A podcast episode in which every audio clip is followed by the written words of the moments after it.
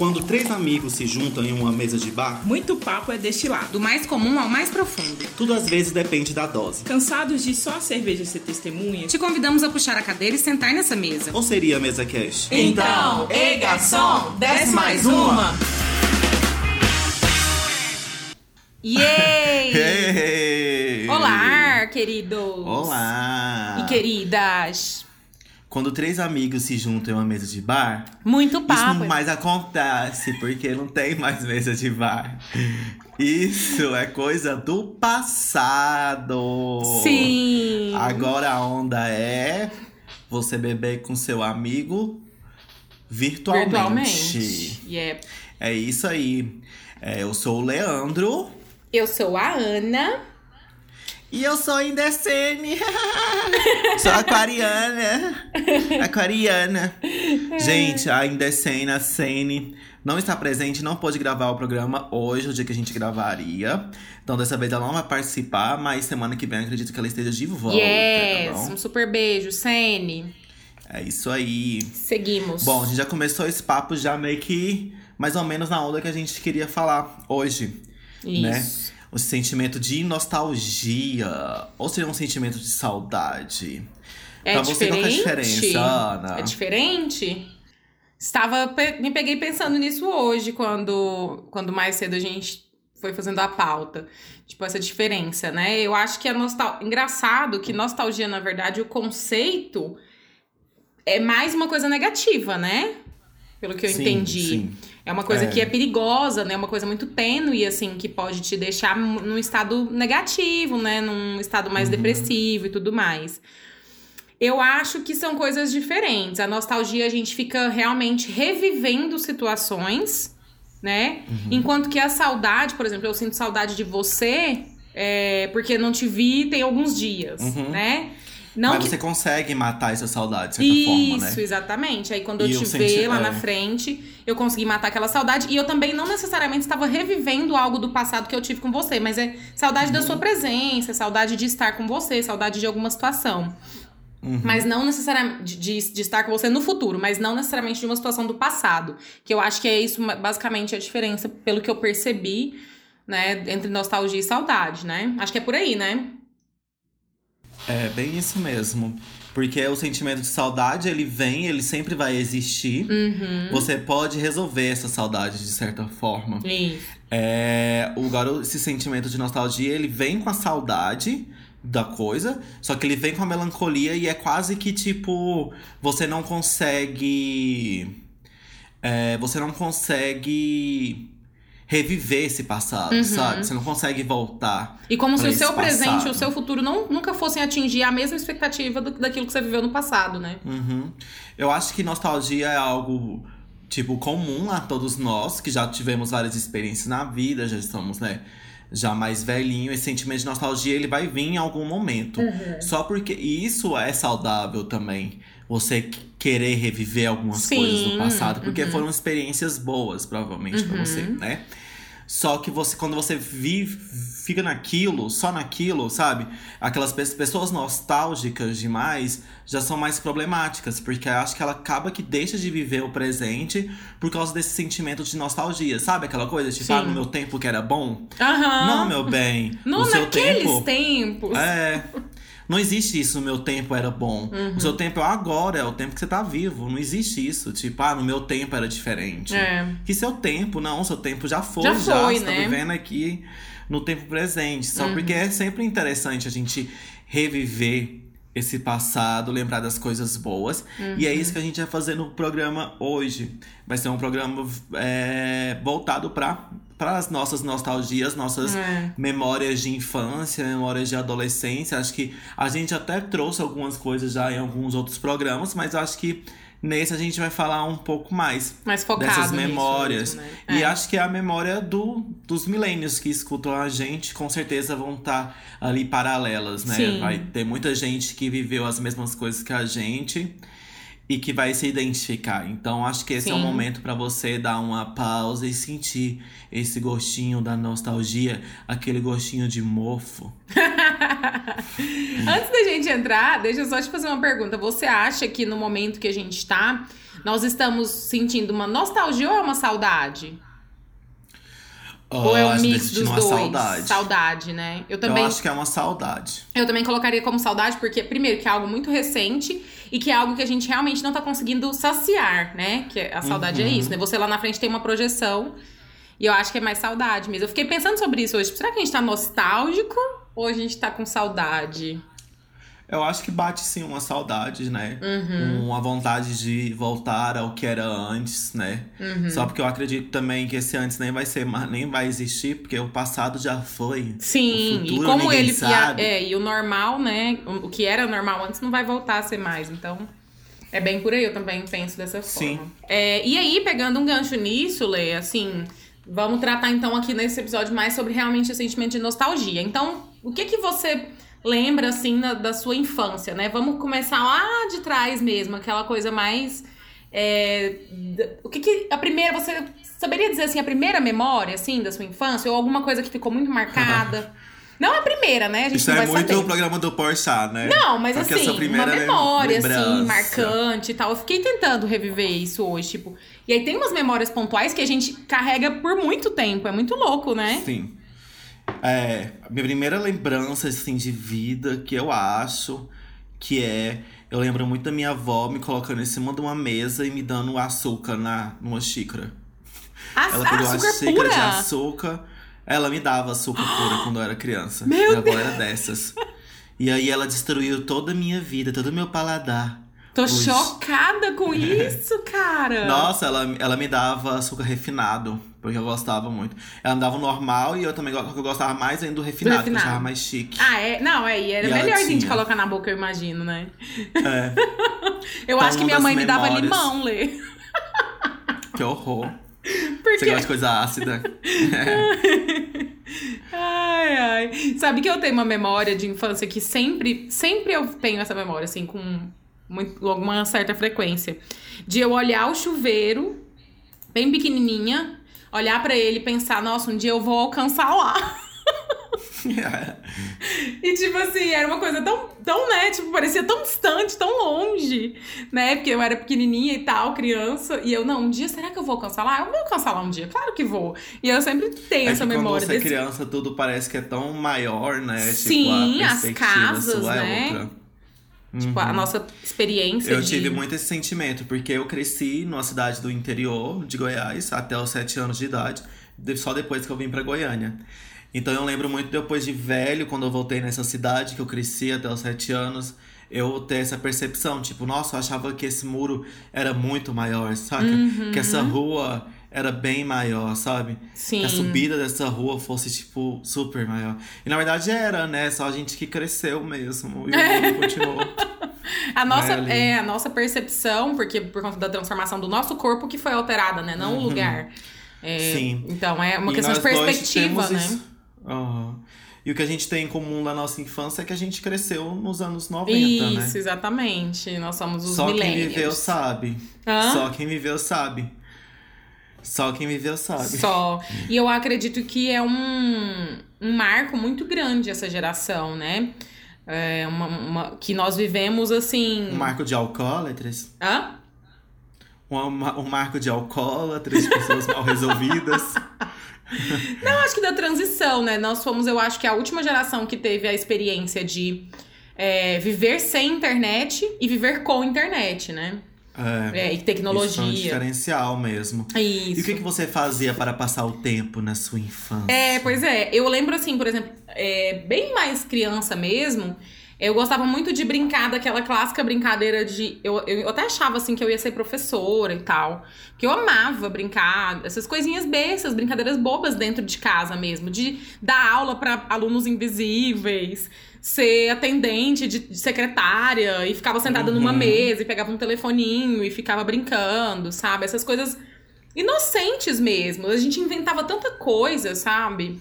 A gente tinha uma criatividade que era muito mais explorada, eu acho, quando a gente, na nossa infância, justamente porque a gente não Total. tinha, né, o acesso a essa tecnologia, então a gente ficava ali naquele ócio que era muito produtivo e muito criativo. Você desenvolvia altas ideias, fazia altas coisas, pegava um monte de coisinha, montava um monte de coisa. Os jogos eram sempre voltados pra isso, né? Eu lembro de quebra-cabeça, é, joguinhos é, desses de tabuleiro, né? Que tinha muito também. Então sempre era uma coisa que trabalhava muito. Não que hoje a tecnologia não ofereça isso, mas eu acho que a gente era mais estimulado a pensar, raciocinar sozinho, porque a gente estava ali, é. né?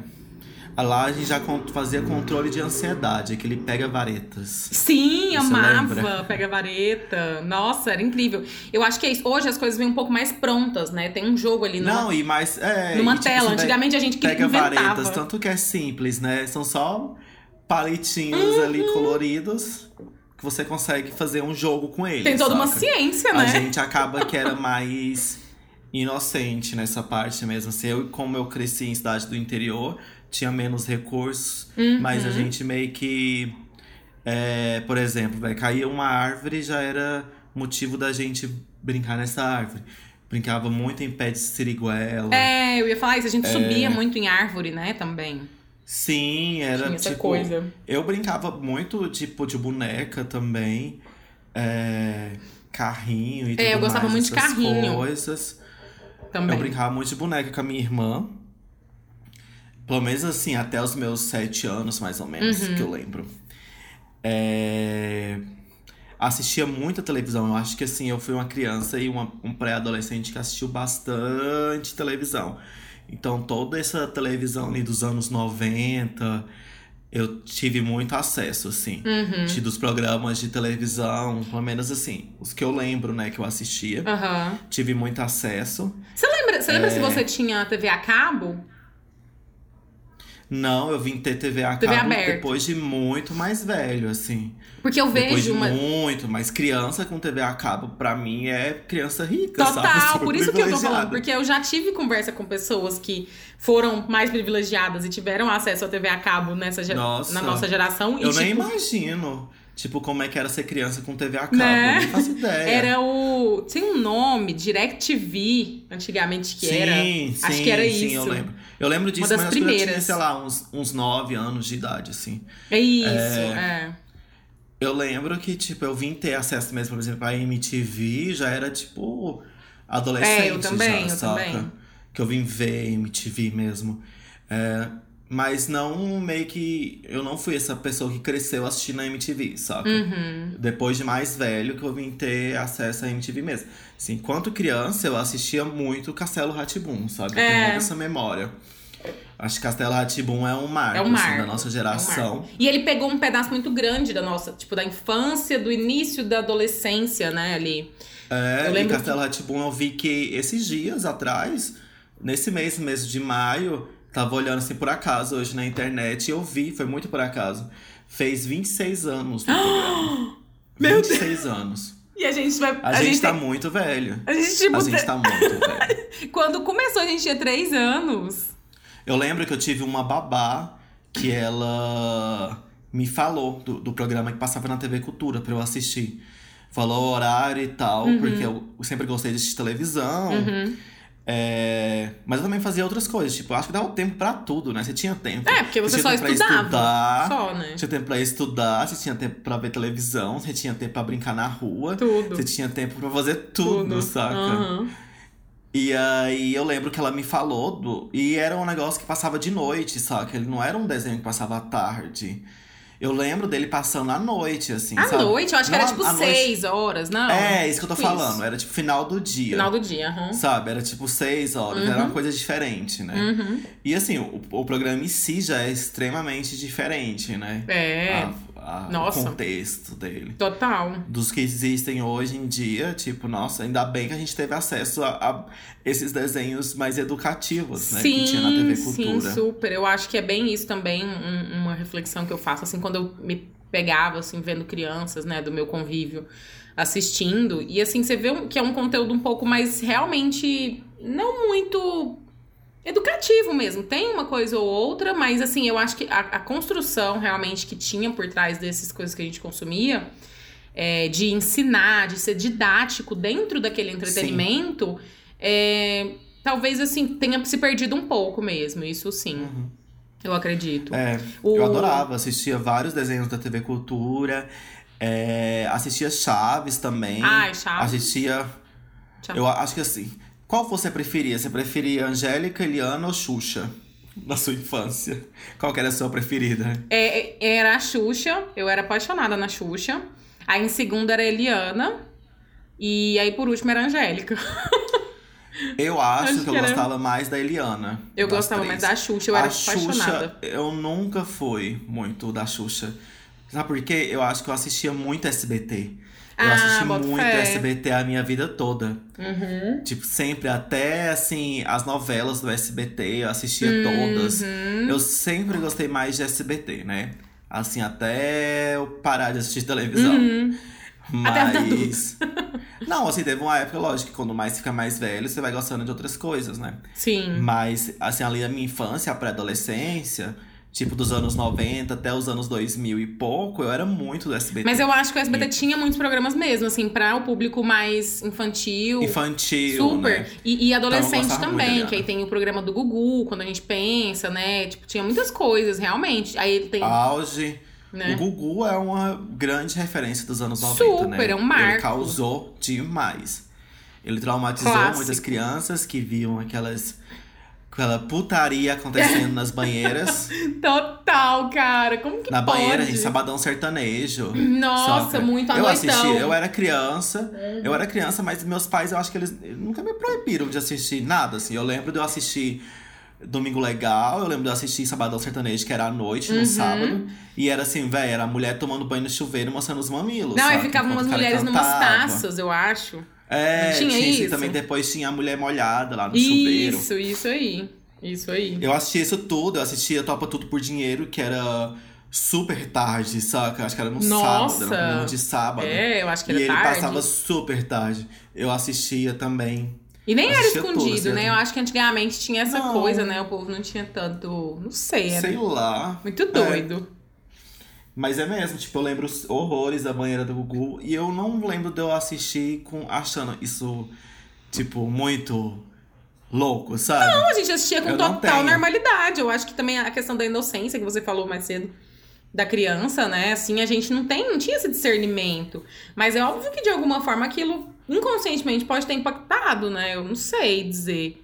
Mas é muito louco Eu como acho- que era, né? Realmente. Botava um monte de mulher de, de biquíni pra. Ou de fora, cuzão. A câmera, a câmera faz questão de pegar as bundas. A câmera ficava no chão, assim. Era! Gente, que louco. Sabe um programa que eu lembro também da, da SBT? Era aquele do. Do tempo, que ficava assim. Como é que é? Fantasia, assisti demais.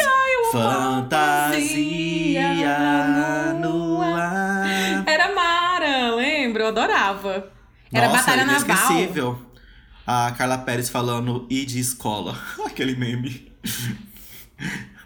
Ah, era muito e bom. era um, é um programa muito louco, né? Muito tipo. Aquele bando de mulher lá, umas 100 mulheres no estúdio, fazendo uns jogos, tipo, uma coisa. Sem propósito, estranha. né? Muito.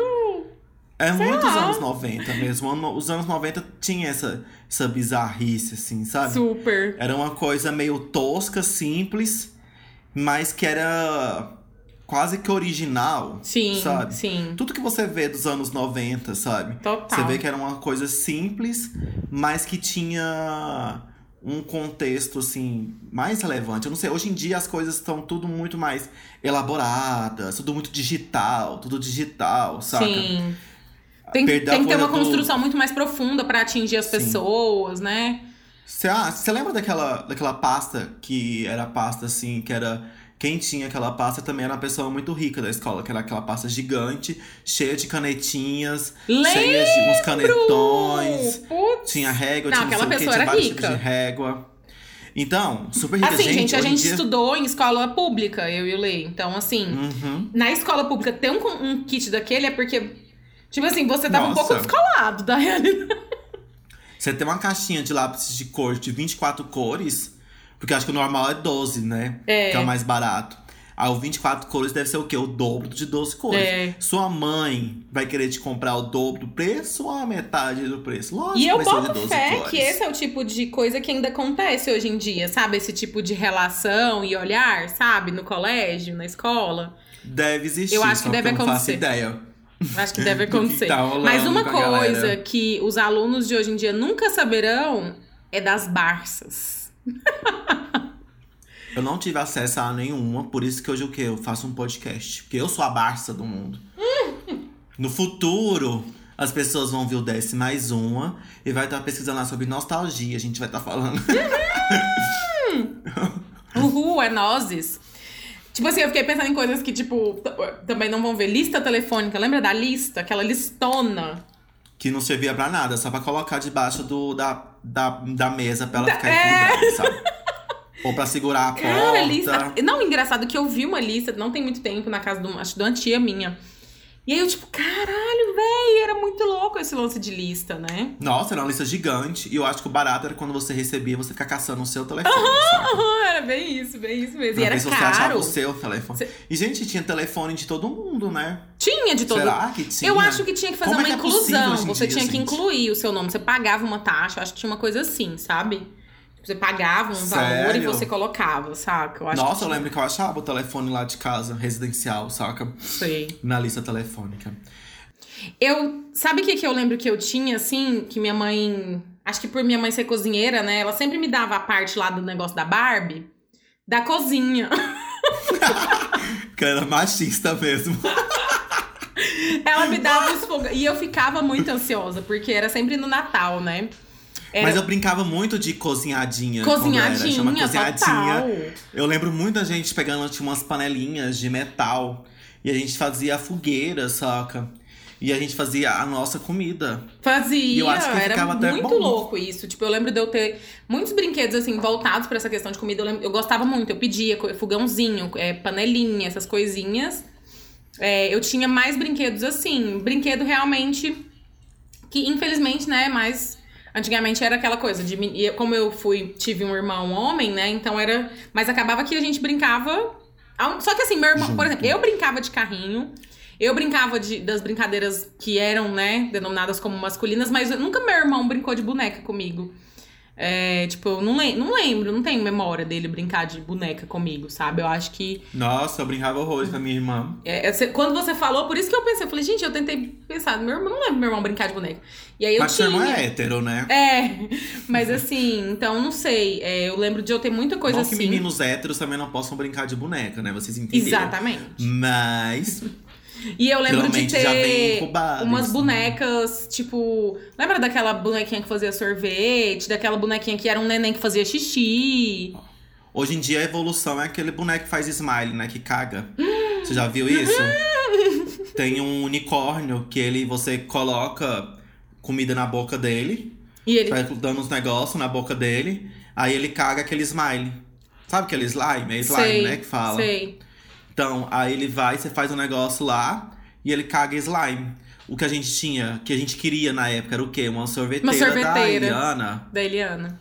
Da Eliana. Era tudo que, que a gente queria. Era o nosso. Pelo menos na propaganda, porque era a propaganda também nos anos 90 era o cão, né? Era o auge. Você fazia Nossa. você desejar aquilo ali mas é, mais que tudo na vida. É, na parte de infância, Mas... eu lembro mais dessas brincadeiras bem mais lúdicas é. mesmo, de boneca. E depois, numa fase, tipo assim, acho que dos 8 até uns 11, de muito, muito jogo de tabuleiro. Eu lembro do cara a cara, que eu amava.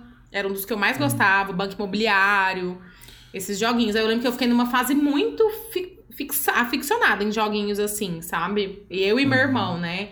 E aí a gente ia pra casa das primas e jogava muito esses jogos. É, e aí foi, né? E aí eu, tanto é que hoje em dia eu sou muito fã de jogos de tabuleiro de forma geral. É uma coisa uhum. que ficou muito, assim. É, eu não, não tive esse, esse apego com jogo de tabuleiro, não. Mas eu, enquanto capricorniano, se eu tivesse jogado Banco Imobiliário na infância, eu teria amado, com uhum. certeza. Uhum. É, Nossa, eu amava. Mas, por exemplo, eu não fui uma criança muito de, de ter acesso a esses brinquedos. Por exemplo, o Gugu tem uma linha, assim, clássica, né? De brinquedos dos anos 90. A Eliana tem uma que era linha Grow, clássica. Né? Aquele marca. Grow, a estrela, uhum. não é? Uhum. Tipo, eu tava até pesquisando algumas coisas e eu vi aquele diabo do. que é um, um símbolo muito grande dos anos 90, o brinquedo ícone, que é o tal do Pogo Ball. Aquela Véi, bola que você sobe que é em cima. Isso? Então, é uma bola que é um tipo um disco, parece o Saturno, sabe? O planeta. Hum. Isso. Que você. Eu não sei, tipo assim, aquilo lá não me atraía, mas assim, eu não tinha fomo por causa daquilo lá, sei lá, sabe? Queria, não queria aquilo. Porque era você um negócio pulando? tão idiota. Você subia em cima do troço lá, hum. da bola. E aí, não sei como, você. Uma vez eu até tentei, acho que brincar com esse negócio e eu não consegui. Que era subir lá e ficar pulando só. Mas eu acho que eles vendiam com aquilo. Tipo assim, a propaganda em cima daquela besteira era tão grande, sabe? Era Uhum. tão intensa Sim. que fazia com que as pessoas comprassem. Deve ter sido um sucesso do caralho de vendas. assim. Deve, com certeza. Uma coisa que eu tive fomo foi o Tamagotchi. Ah, eu tinha, eu já queria, nossa, eu, queria tinha. muito. Aí Mas isso foi mais, tipo, lá pros 9 anos de idade, eu É, acho. mas minha mãe demorou muito pra me dar, porque era muito caro, né, no começo. Só porque, lógico, eu tinha do camelô. É, aí isso. coisas. Aí quando foi os do camelô, minha mãe comprou. Eu devo ter matado pelo menos uns 10 tamagotchi. Gente, eu sei que, tipo assim, uma coisa que veio pra agradar o pobre, pra fazer o pobre feliz, foi o tal do camelô, Camelô. do 99. Sabe? Tudo que a gente queria na vida, a gente encontrava lá mais barato. Todo mundo que tinha Sim. original, a gente conseguia a versão pirata e mais barata. Total. E, e, gente, quem não é de Goiânia que nos escuta, depois dá um Google aí e olha Star Chic Propagandas. E rachem de rir, porque é um meme pronto esse cara. É uma loja que vende utilidades, calçados, mais focado em calçados. Tudo muito barato. E as propagandas dele eram um auge. A gente, tipo, véi, era muito engraçado. Depois dá um Google aí, vai valer a pena as risadas. Por falar em camelô, né? Por falar em camelô, você me lembrou. É, outra coisa que eu pensei também da nossa geração eram as coleções. Tipo assim, eu lembro que eu tinha coleção de gelo cósmico. Você lembra? Da Eu Coca-Cola. ia falar, eu ia citar isso de, por exemplo, pessoas nostálgicas são pessoas que fazem coleção Coleções. das coisas, Uhum. coleções, saca? Eu acho que essa é um bom já característica de uma pessoa que é mais nostálgica. É verdade. Eu mesmo não tenho coleção de nada, saca? Uhum. E eu não tenho essa pira de coleção, sabe? Eu não tenho essa pira de ter coleções de brinquedos dos anos 90, Aham. tipo... Eu poderia muito bem agora, já que eu não tive esses brinquedos, eu poderia muito estar nessa pira, tipo, ah, agora que eu posso comprar, eu vou atrás desses brinquedos, Uhum, sabe?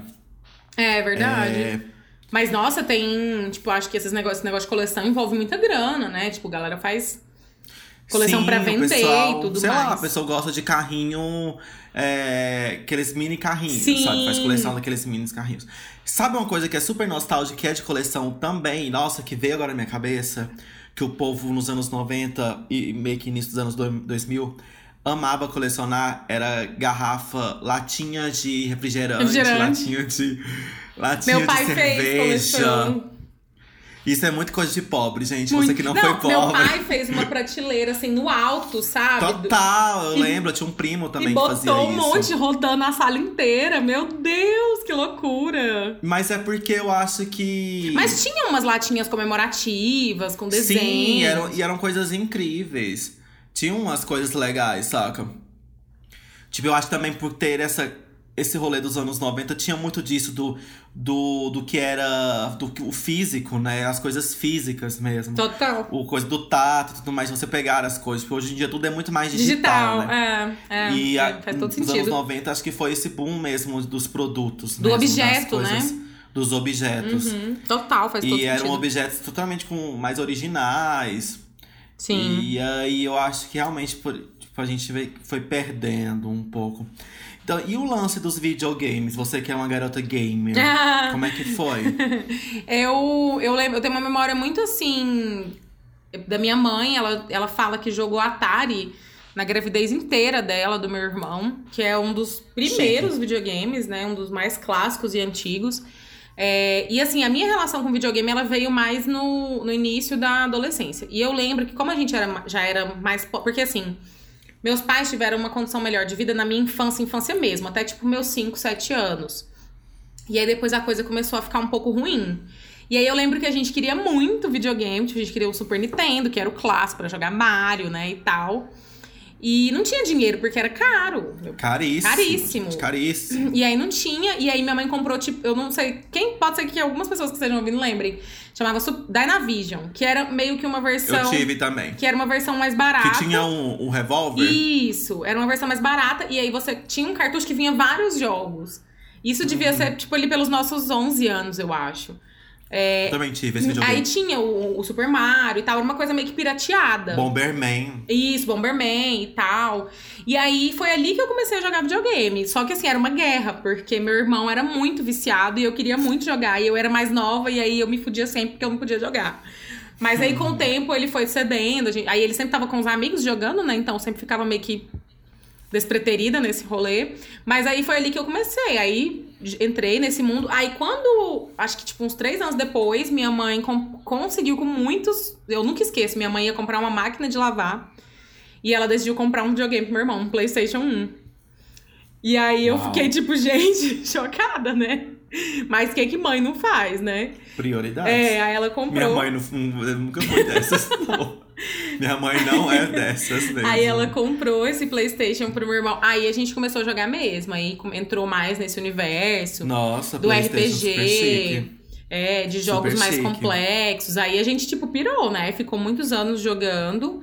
Aí, play... aí foi indo, aí PlayStation 2, aí. Só que aí depois eu fui jogar de novo, mais na minha vida adulta mesmo, assim. Uhum. Que aí eu dei um gap, Mas- tive que trabalhar, né? Aí você para de fazer essas coisas, você foca em outras coisas. Aí eu voltei a jogar videogame, eu acho que deve ter tipo uns 5, 6 anos. Mas eu sempre estive em contato com videogame, é uma coisa assim, tipo, de ir pra casa de amigos jogar videogame, é, jogar jogos de luta. Eu era apaixonada em Tekken, que é um dos jogos mais clássicos do PlayStation, de luta. Era apaixonada em Crash, Bandicoot, Crash Racer. É, sempre gostei muito de Tetris, sempre gostei muito de Mario, Super Mario, Mario Kart. São os jogos mais clássicos. É, e alguns RPGs também de videogame, mas era uma realidade muito presente e eu acho que isso é uma coisa que vai se manter muito nas próximas gerações, porque é uma coisa que, ao contrário é, de outras que foram deixadas pra trás, essa só foi sendo beneficiada em detrimento da tecnologia, que é o universo dos games. Mas mesmo assim, as pessoas ainda têm esse sentimento de nostalgia próprio com o game, né? Claro, os Quem jogos por em isso, si, tem né? muita gente que gosta desse jogo mais retrô e tudo mais. Eu, assim, nunca fui de jogos de videogame e tudo mais, mas eu tive acesso, sim. Tipo, tinha primos que jogavam Nintendo e tudo mais, eu queria lá. Só porque eu acho que eu nunca, tipo. Eu achava meio que um saco, porque eu não jogava bem. e aí não tinha como eu treinar também, ninguém me ensinava nada. Só me dava o controle na mão e, tipo, se vira. Ah, e era aí eu ficava assim. irritado, saca? Porque eu não conseguia jogar. E tinha um bullying Também quando você não jogava bem, Taito né? também, né? Antes dos video, do videogame tinha o Taito também. Sim. Que eu já fui muito em Taito. Eu também não sabia apertar aquela porra lá direito. Apertava Ficava igual um louco, né? Igual um louco. lá, mas... E eu lembro, tipo... Gostava mesmo. Sim, eu gostava, não odiava videogame, mas não era tão apegado. Uhum. Não, aos jogos. Mas eu lembro quando eu fiquei viciado em Bomberman mesmo. Tipo, fiquei jogando Bomberman assim, ó.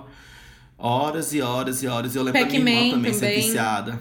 Eu amava. Pac-Man eu não gostava Nossa, muito, não. eu, nossa, eu era muito viciada em Pac-Man, muito. Um que eu joguei bastante de videogame é aqueles minigames, sabe? De camelô. Sim, super! Era maravilhoso.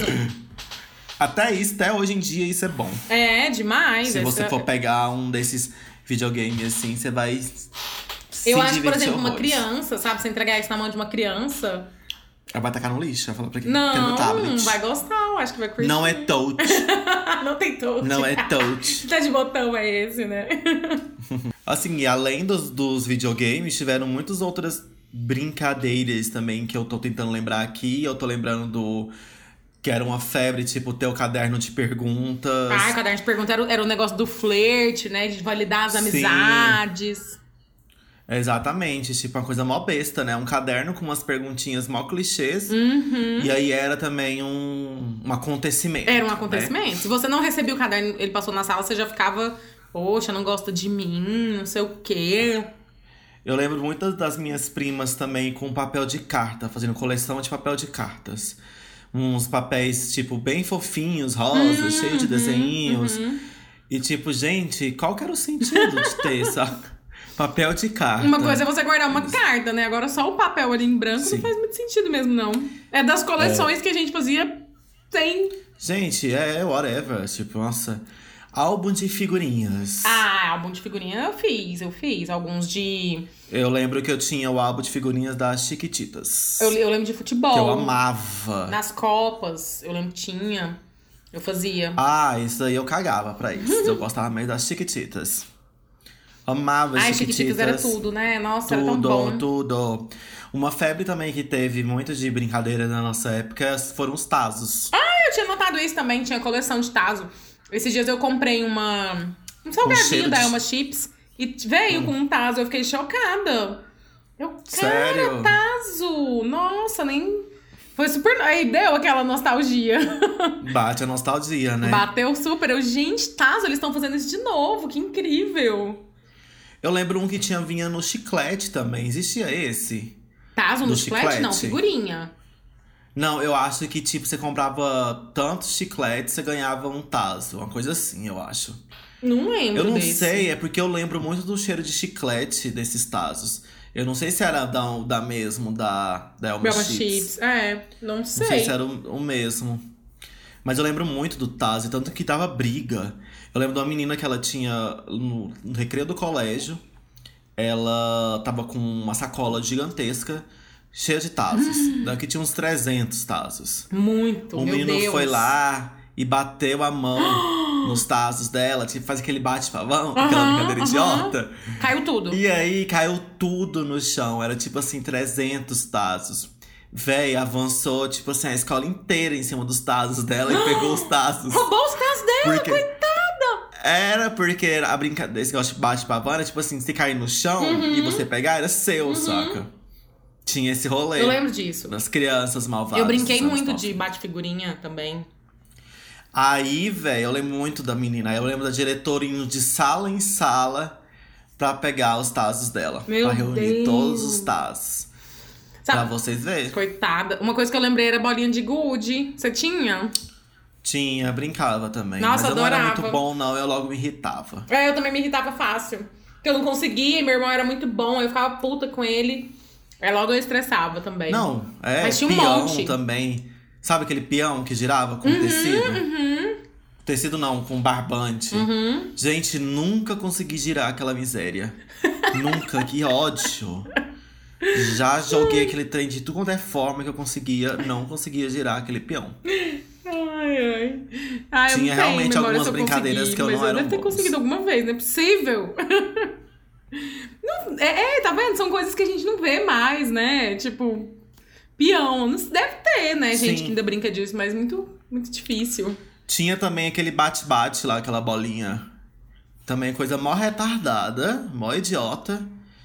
Que era aquelas duas bolinhas, você ficava tec, tec, tec, tec, tec, tec, tec, tec, pra... Sabe aquele. Ah, adorava aquele. E tem aquele também do. Como é que era o nome daquele? Não, é da mola. A mola. Nossa. Não, mas a mola é uma coisa, o bate-bate é outra. O bate-bate é das bolinhas. Eu sei, o bate-bate da bolinha bate em cima e bate embaixo, bate, não é? É, e que deixava os braços tudo roxo. É, porque batia na gente. Aham. Coisa mais idiota. mais era muito idiota. isso, tinha muito isso mesmo. Era muito idiota e era muito legal. Muito legal, a gente se divertia super. Porque criança, né, gente, não tem tempo ruim, não tem brincadeira ruim, tudo é bom. A gente tá leve, a gente tá experienciando as coisas, né? Isso que é legal, né? Quando a gente é mais jovem, a gente. Tudo, tudo é tão novidade, tudo é tão intenso, né? A gente se propõe tanto às coisas que a gente vai fazer. Isso é muito legal. Uma transição também que a gente passou na nossa, da nossa geração foi a- as mídias de música, né? É, a gente não pegou o vinil, né? Pelo menos nós Hum, não. uhum. Não, assim, eu peguei também, mas quando eu peguei o vinil, já existia a fita, cassete, por exemplo. O CD. Tô falando. Tô... É, já existia o CD. Tô falando que assim, a gente ó. não pegou só o vinil, saca? É, eu acho que assim, na nossa infância, infância, até uns 5 anos, não tinha CD, não, hein? Então, eu lembro, lá em casa a gente tinha um, um som. Tem, eu tenho esse som ainda, que ele é um som que tem. Ele tem a parte que toca vinil, ele tem a parte que toca fita cassete Sim. e tem a parte que toca CD. E aquela fita Eu quadradinha lembro. também. Não, falando do meu som, dá licença. Pois do é. meu som. Não, tô perguntando. E tem aquele que toca aquela fita quadradinha menorzinha também. É fita, não é que eu tô falando? É, aquela fitinha que te- da caneta. Não é fita cassete? É fita cassete que chama? Eu tô em dúvida. Eu tô falando também, mas tô em dúvida. Vamos dar um Google. Tô falando. Fita cassete é de filme só? Então, isso que eu tô em dúvida se é de filme. Fita cassete. Deixa eu. Peraí, gente, pra gente não. É, isso mesmo, fita cassete é aquela mesmo. É a de música. É a de música, isso aí. Eu tava em dúvida. Nossa, você me deixou agora confuso. Sorry. E tinha a fita cassete. Então, assim, eu lembro, eu também tenho essa lembrança da minha infância do primeiro CD que compraram lá em casa. Porque minha mãe comprou esse som e aí ela tinha que ter um CD, saca? E tipo, gente, CD na época. Era caro. Era um troço muito caro, muito caro Muito mesmo. caro. E aí eu lembro do o primeiro CD lá de casa foi o do Rick Martin. Acho que é o primeiro álbum dele. Tudo! Que era aquela. Um, dois, três. Um passito. Na, na, na, na frente, Maria. Um, dois, três. E aí foi o primeiro CD que tinha lá em casa. Ai, então que eu lembro, CDzão, tipo, eu que já, bom gosto que sua mãe tem. Sei lá. Não, ela não tem bom gosto musical, não, mas nisso ela sempre. não sei por quê. Eu acho que talvez tocasse em alguma novela na época, sabe? É, pode ser, provavelmente. Eu tenho memória Então eu muito lembro forte. desse CD. Eu não sei se também se foi assim, o primeiro CD que eu me lembro, talvez porque eu gostasse do CD, É, sabe? pode ser. Pode ser que eu também me lembre desse porque eu gostava dele, né? Porque Rick Martin já tava batendo ali já um feeling gay, já. É, já. já tava. Uma energia, Na né? comunidade, Uma tensão sexual. Eu lembro. eu lembro de vinil, minha mãe e meu pai tinham um, um, um toca. Não sei como que chama, um som que tocava Toca vinil. vinil. E eu tenho uma memória muito grande desses vinis, porque minha mãe tinha uma coleçãozinha. E eles eram muito apegados a esses vinis. Não deixava a gente encostar de jeito nenhum. E sempre, eu tenho muita memória afetiva da gente colocar esses vinis, era um momento, sabe? Era um, um- Uhum. uma experiência. Minha mãe colocava. Aí eu lembro que meu- meus pais tinham muito bom gosto. Eles tinham um vinil do Bon Jovi, tinham um vinil, vinil da Madonna, vinil do Bee Gees. É, então, assim, aí eles colocavam, a gente dançava, todo mundo na sala junto, sabe? Era incrível. Eu, gente, Mas eu acho que isso que você tá falando é muito real mesmo, assim. O lance da música, de ter o vinil, principalmente o vinil, que é todo um processo. Você pegar o, o vinilzão, Uhum. colocar ele, colocar a, a agulha no vinil e escutar. Tipo assim, você se pausa um momento para aquilo, saca? Uhum. Então você tem um outro contato com a música mesmo. Inclusive o vinil tem um lado A e o lado B, né? Então você tem que Sim. acabar música, você para lá, vira o vinil. Também tive acesso a vinil também, mas eu lembro de ouvir muito vinil da Xuxa, por exemplo. Que eu tinha. Tinha uns vinis lá meio toscos, que eu não curtia tanto, mas eu lembro de vinil da Madonna também. Minha mãe era muito fã de Madonna. época. Minha mãe gostava muito de dançar. Mas eu lembro de ouvir muito da Xuxa mesmo, de vinil. E assim, e a gente passou por essa transição, né? A gente ouviu música no CD na fita. Eu lembro de fita, por exemplo. Eu lembro de ouvir mais músicas na infância por fita. Por fita. Porque fica era, fita era muito mais barato Uhum. do que CD. Uhum. E então eu ouvi muito mais fita. Eu lembro, vai, eu lembro muito de eu colocando a fita. Isso já era um pouco mais velho, já deve que tinha uns 9 anos de idade. De eu colocando a fita Spice Girls pela primeira Ai, vez. que tudo! Assim, deu colocando e conhecendo Spice, saca? E deu surtando, deu dançando loucamente. Pirando na Deu sala. Loucamente, loucamente. Uma criança pirando, louca na dançando sala. horrores. Nossa, eu lembro muito disso. Qual que era o seu grupo favorito? Era Spice Girls? Mas tá falando de quê? De Desses cantores? grupos, é. Que tinha. Na verdade, assim, eu não acho que Spice sim, porque, mas eu lembro que eu não era muito fanático por essas pessoas, pelos gringos, saca? Uhum. Eu conhecia, eu achava muito da hora, tipo, ter o lance das meninas e tudo mais, cada um tem um estilo, mas eu acho que é porque eu não tinha tanto acesso a essas informações como era o rolê, saca? Uhum. Tipo, eu não lembro de eu assistir nos clipes, por exemplo, sabe? Porque eu acho que eu não tinha TV Uhum, a cabo, então não, não passava. Talvez na Band, que tinha aqueles programas Mas de isso aí já sei, foi na mas lembro. adolescência. É, eu lembro de eu fazendo, tipo, de eu criando a minha coreografia pra música do Backstreet Boys também. É, Saca? Eu ia falar Eu isso, lembro que de desses grupos o meu NSYNC. preferido era o Backstreet Boys. Eu, Eu, lembro tinha. das meninas apaixonadas pelo NSYNC, do Justin, né, já Uhum. na época.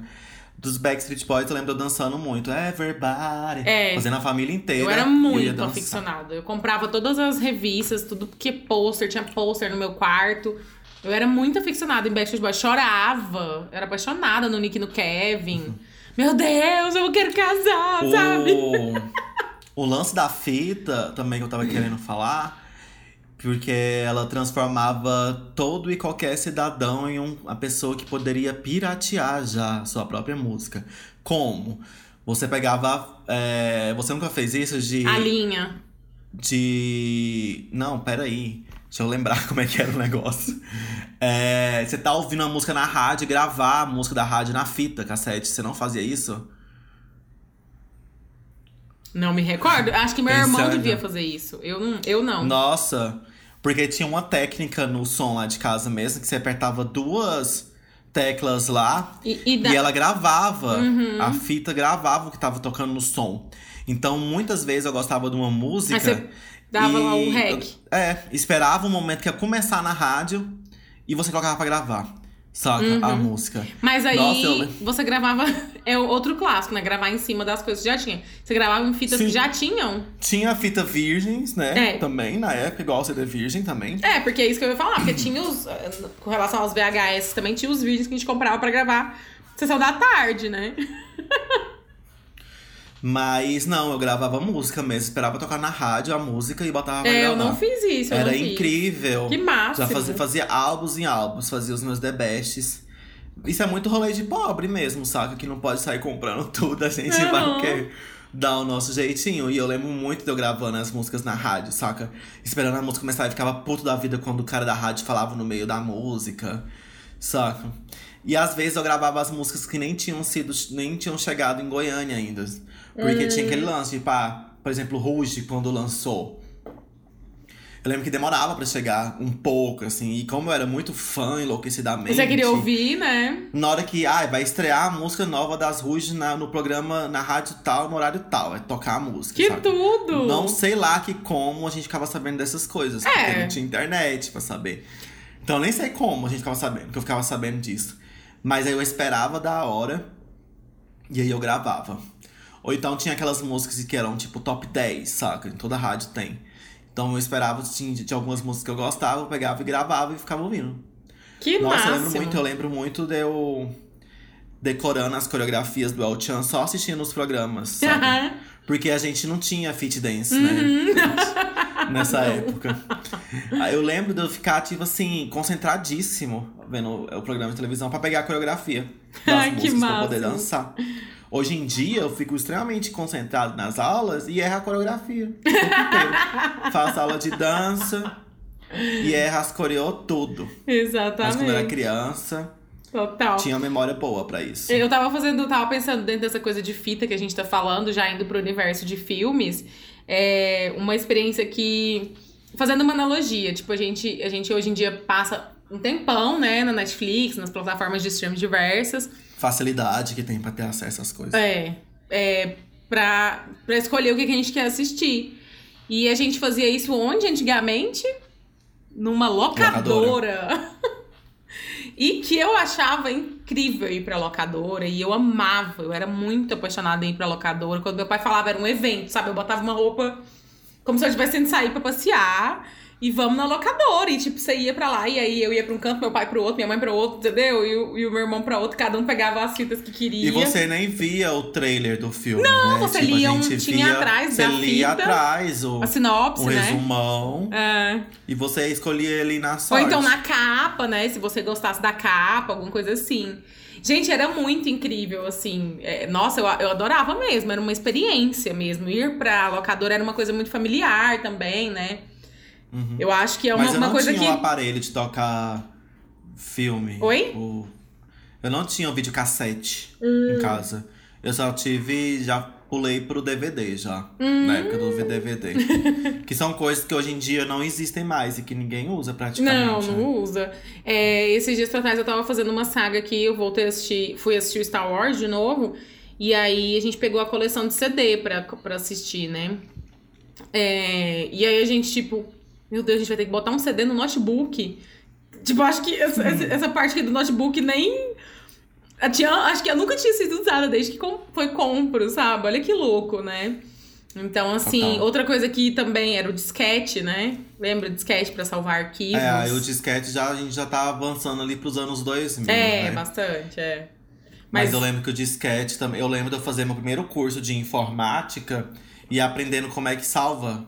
Aham. Salvava arquivo no disquete. Saca? Sim.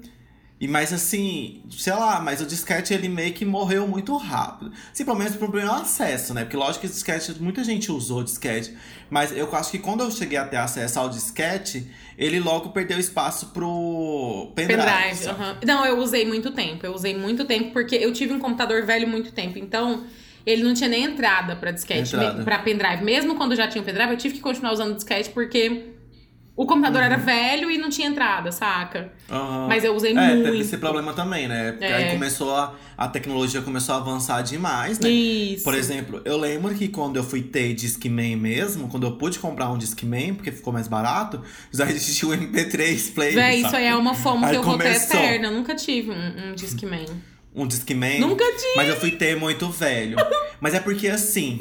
Eu tive É. aquele MP4, MP3, É, o MP3. que já foi depois. Mas Depois, você pulou tive. essa etapa. É. Mas é uma coisa que meio que tá ligada uma coisa na outra aqui que eu tô pensando agora. Que, por exemplo. é, eu fui ter o Discman porque antes do Discman a gente ouvia muito CD. E eu lembro que a gente teve. Que a gente sempre gostou de música, de rock. Na adolescência, a gente procurava muita música que tava muito fora do nosso alcance. E pela internet, quando a gente começou a utilizar a internet, né? Uhum. Então a gente baixava muita música.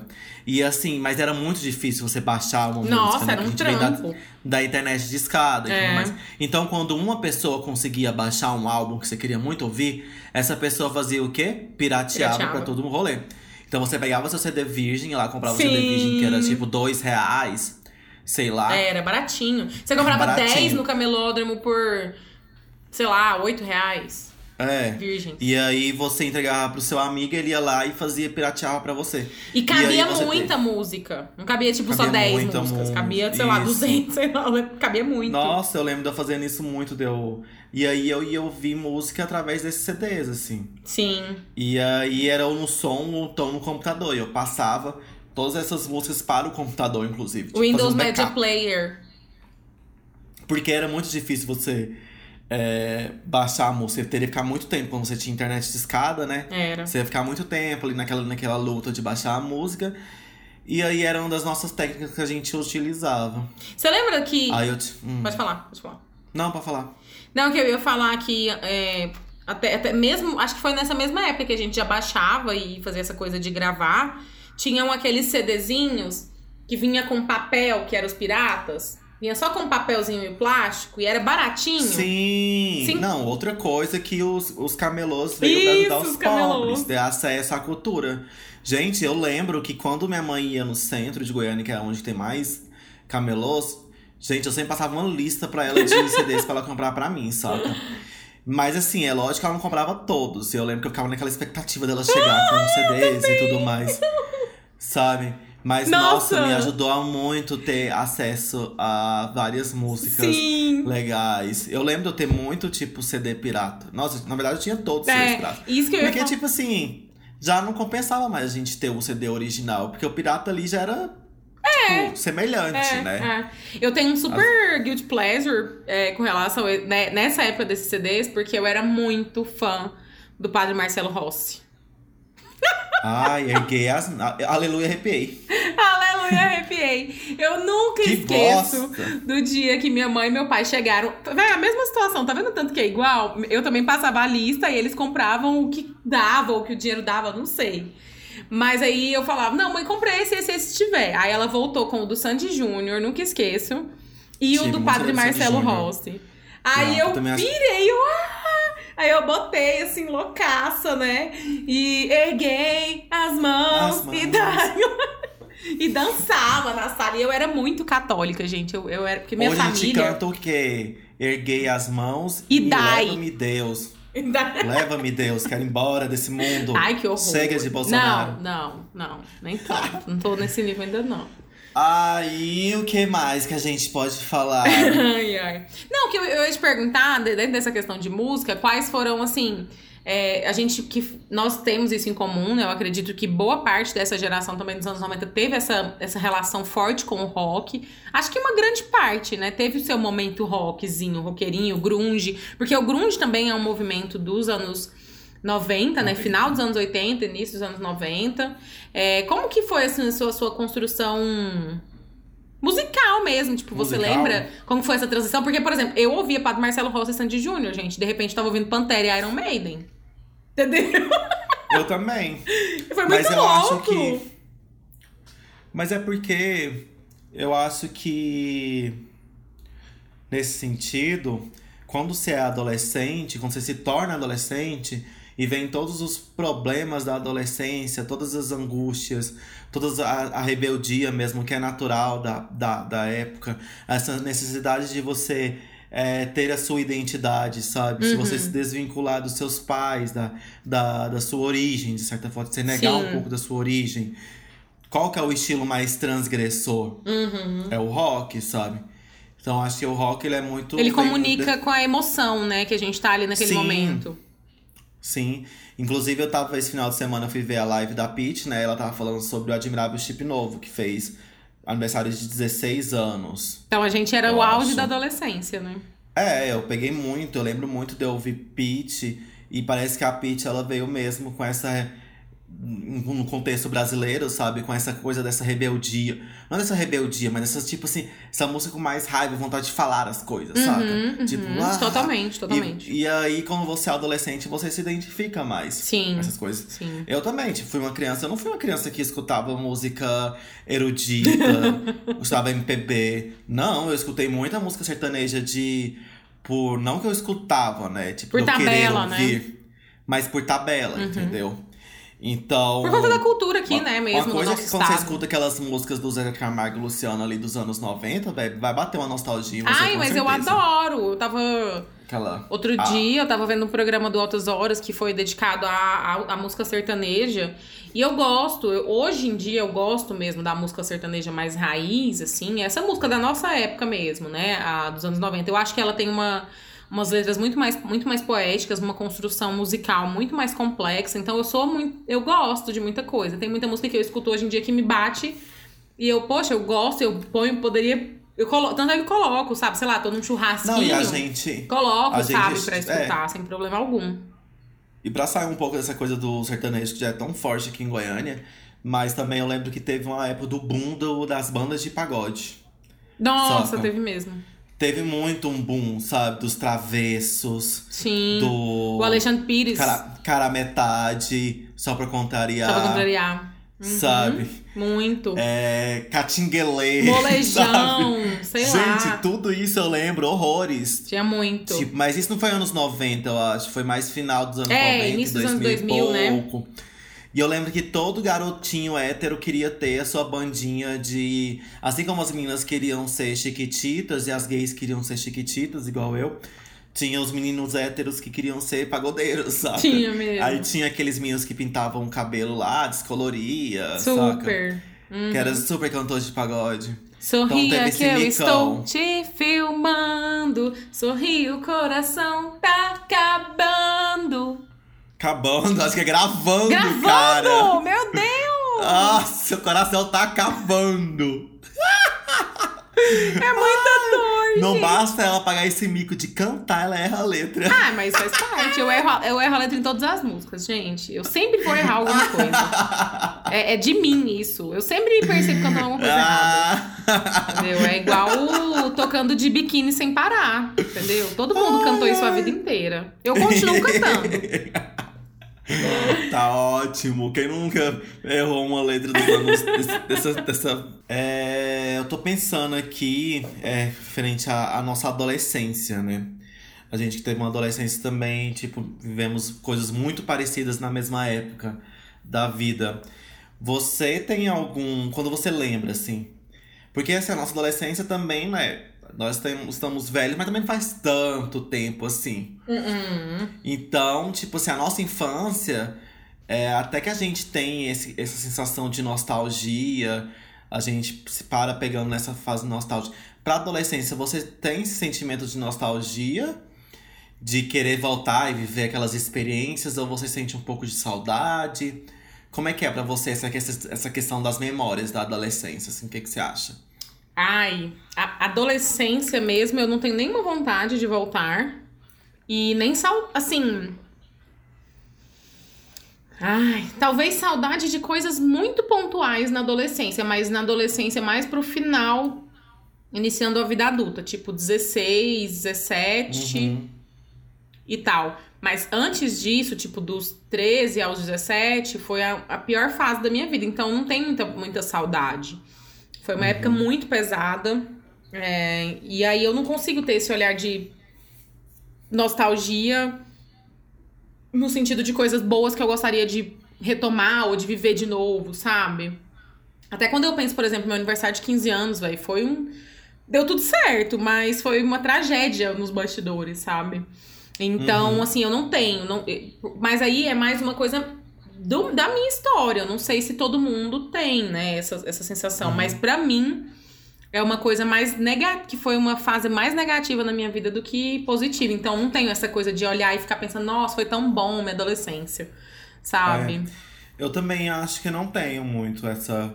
Eu acho interessante, tipo, olhar. Eu acho que é interessante você olhar pro seu passado pra você entender também um pouco do seu presente, assim. Uhum. Algumas coisas. Totalmente. E é interessante você fazer essa análise. Mas. E é interessante, é interessante também você olhar pra sua adolescência com um certo. Tipo, ah, velho, as burradas que eu fiz, as coisas que eu fiz meio que por.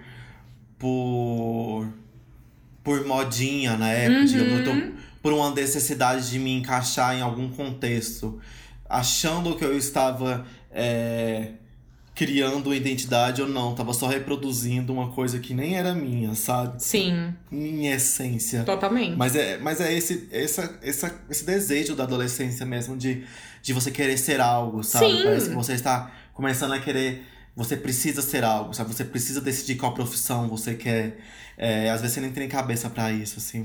É esse o movimento, né, que a gente faz enquanto adolescente. E é bem isso que você falou. A gente anda em, em- em grupos, porque tem essa questão da afinidade. E tá todo mundo querendo se encontrar, e no- na busca de se encontrar, a gente se projeta demais, né, naquilo que tá sendo experi- experimentado nas relações. E pra ser pertencente a algum lugar, você acaba reproduzindo algo que te foi dito que é o que é certo e que você talvez teve uma conexão, uma afinidade maior, né? Eu acho engraçado pensar porque, assim, o nosso maior lugar de convivência, tanto na infância quanto na adolescência, é, não é nem só dentro de casa, mas é escola. É, a né? escola. A escola, você tem aquela obrigação ali diariamente pra escola e tudo mais. Uhum. E ali você vai construir relações, histórias. E é engraçado pensar que quando você é adulto, você sai disso, você vai parar onde? No trabalho. Que Tipo assim, tentando fazer uma, uma certa ligação, sabe? uma analogia, essa- né? Uma analogia mesmo. Parece que você sempre vai estar na sua, no, no padrão de vida comum, né, das pessoas. Você sempre vai estar vinculado a alguma instituição, sabe? Que vai te fazer, às vezes, conviver com a, em sociedade, assim, Sim. com pessoas diferentes. Uma coisa que eu não tenho saudade também e não tenho nostalgia é de escola. Não tenho É, eu- essa. Por mais que assim, minha experiência na escola é, tinha, eu tinha amigos, é, mas pra mim sempre foi um ambiente muito de repressão, assim. Sim. E parece que estar dentro da escola era como se eu tivesse também. não me sentisse confortável, sabe? Uhum. Tentasse me sentir confortável, mas não estava confortável naquele ambiente. Eu acho. Então eu acho. É, eu percebo que a- o, única, o único momento que eu realmente fiquei confortável na escola foi justamente no último ano, no terceiro ano do ensino Também médio. me lembro também confortável mais no E terceiro que foi ano. quando a gente se conheceu, e eu acho que ali. Não, eu tava. Ah, tá. Eu É. te conheci, mas eu já tinha saído. É, É que eu, conhe- eu não estudava, fazia o cursinho. É, eu estava, porque eu fazia o cursinho e a faculdade, e o, e o cursinho e o ensino médio juntos. E eu acho que, eu acredito que o fato de eu ter ido pro cursinho e ter conhecido pessoas de outro universo, é, de outra camada até social, é, mudou muito a minha percepção. E isso me trouxe uma segurança muito grande no ensino médio. E eu lembro, por exemplo, experiências do tipo. Até o segundo ano ninguém me olhava, assim, eu era aquela pessoa realmente que sofria um bullying. Eu tinha dois colegas que vinham desde a minha jornada da quinta série comigo. E eu lembro que no terceiro ano, justamente pelo fato de eu ter ido pro cursinho, eu fiquei muito, muito mais esperta, né? Mais inteligente, tirava notas boas. E foi aí que o pessoal começou a me perceber. Né? Aquelas pessoas que sempre praticaram bullying comigo viram, ah, nossa, mas a, a Ana, a Carol ficou inteligente. É, e começaram a, a, se aproximar de mim por interesse, sabe? Eu lembro de pessoal pedindo cola nas provas, é, principalmente de literatura, história, geografia, que eram coisas que eu me dava muito bem. E, e aí isso foi, assim, uma caída de ficha muito grande, né, assim, para mim. E aí eu comecei meio que a, a me me sentir mais segura, né, ali no terceiro ano. Eu lembro que a minha relação mudou muito com a escola. Eu tive. Eh, sabe uma coisa que é interessante, assim? Eu sonhava muito com a escola. Muito. Eu não sei, assim, é muito louco. Eu tinha sonhos recorrentes depois que eu terminei o ensino médio, que eu estava no ensino médio de novo, entendeu?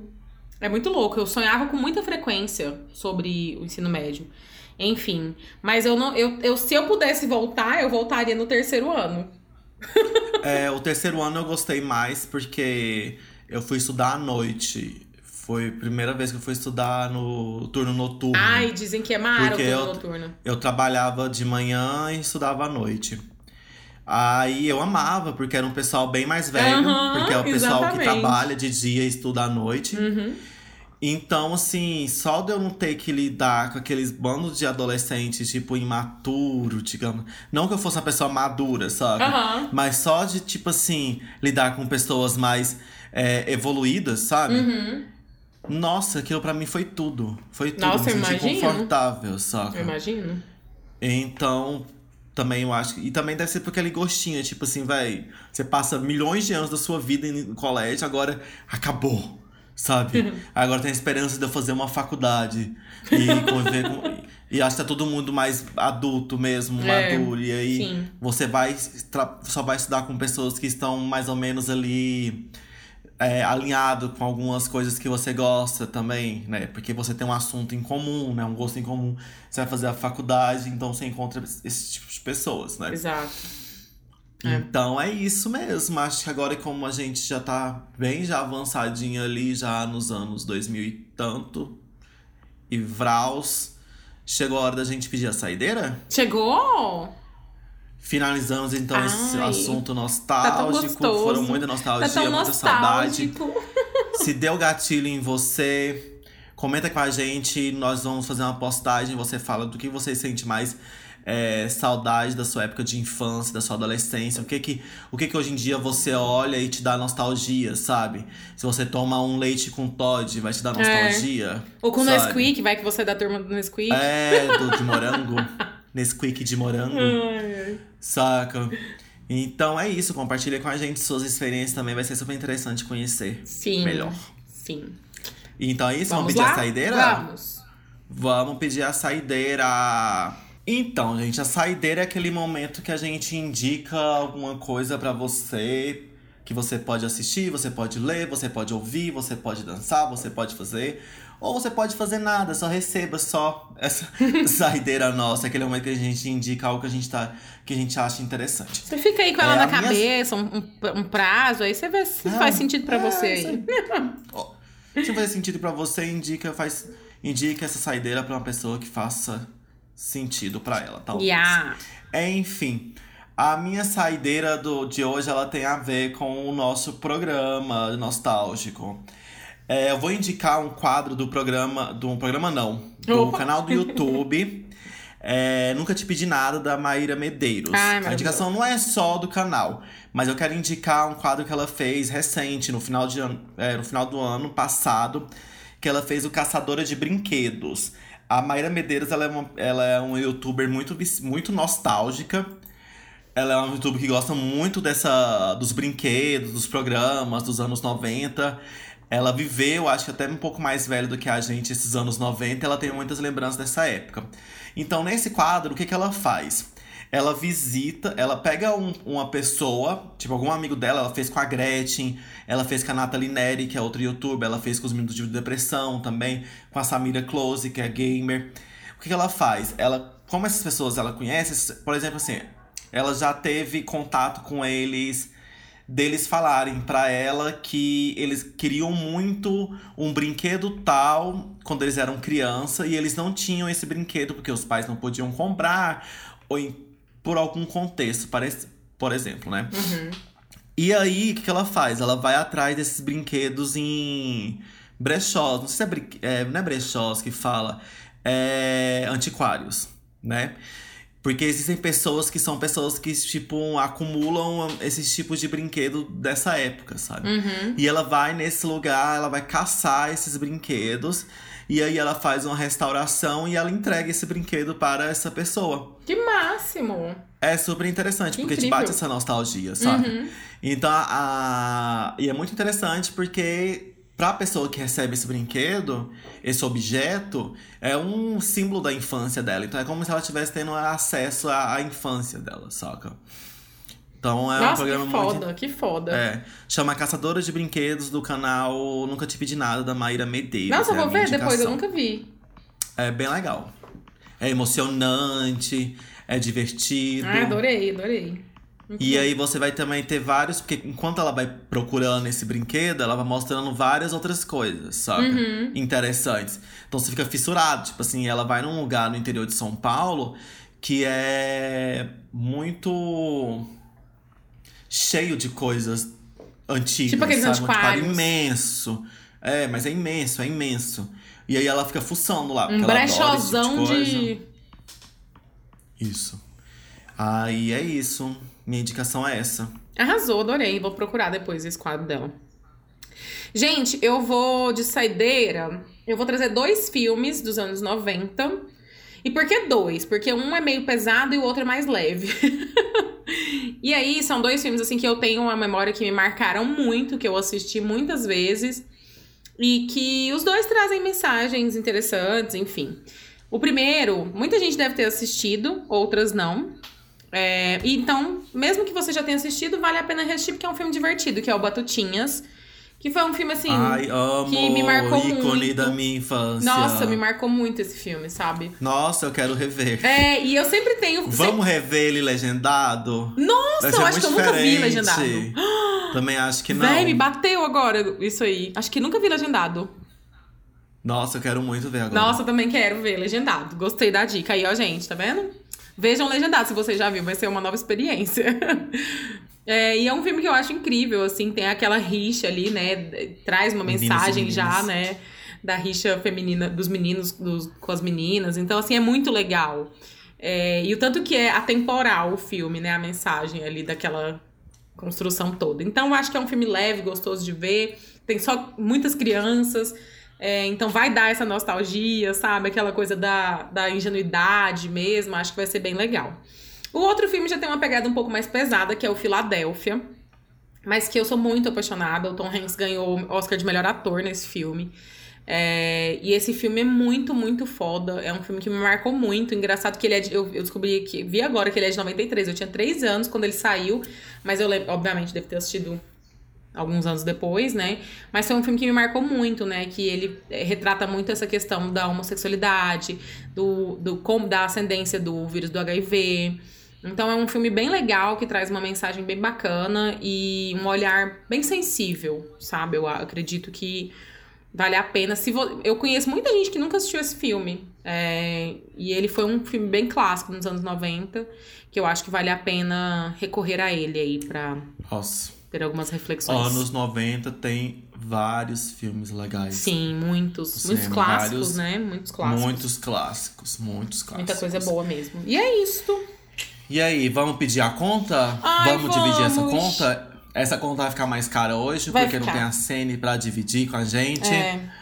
Vamos ter que passar no cartão de crédito. E o futuro a, a- Deus pertence. e- Sim, caralho. Coronavírus, se saia! Que eu quero sair!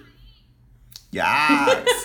então vamos? Vamos, beijo, beijo, gente. Ô, peraí. Nós estamos esquecendo de falar das nossas redes sociais. Tá vendo a Sênia, a falta que ela faz? oh, meu Deus. Nós somos o arroba Desce mais uma uma. pod no Instagram. Yes. E o nosso e-mail é o desce mais uma pod, não é? Arroba gmail.com. É isso, segue a gente lá, dá like na gente, Siga-nos. manda mensagens. E é isso, até mais. Beijo. Chega. É, gente, beijo, beijo. Segue a gente.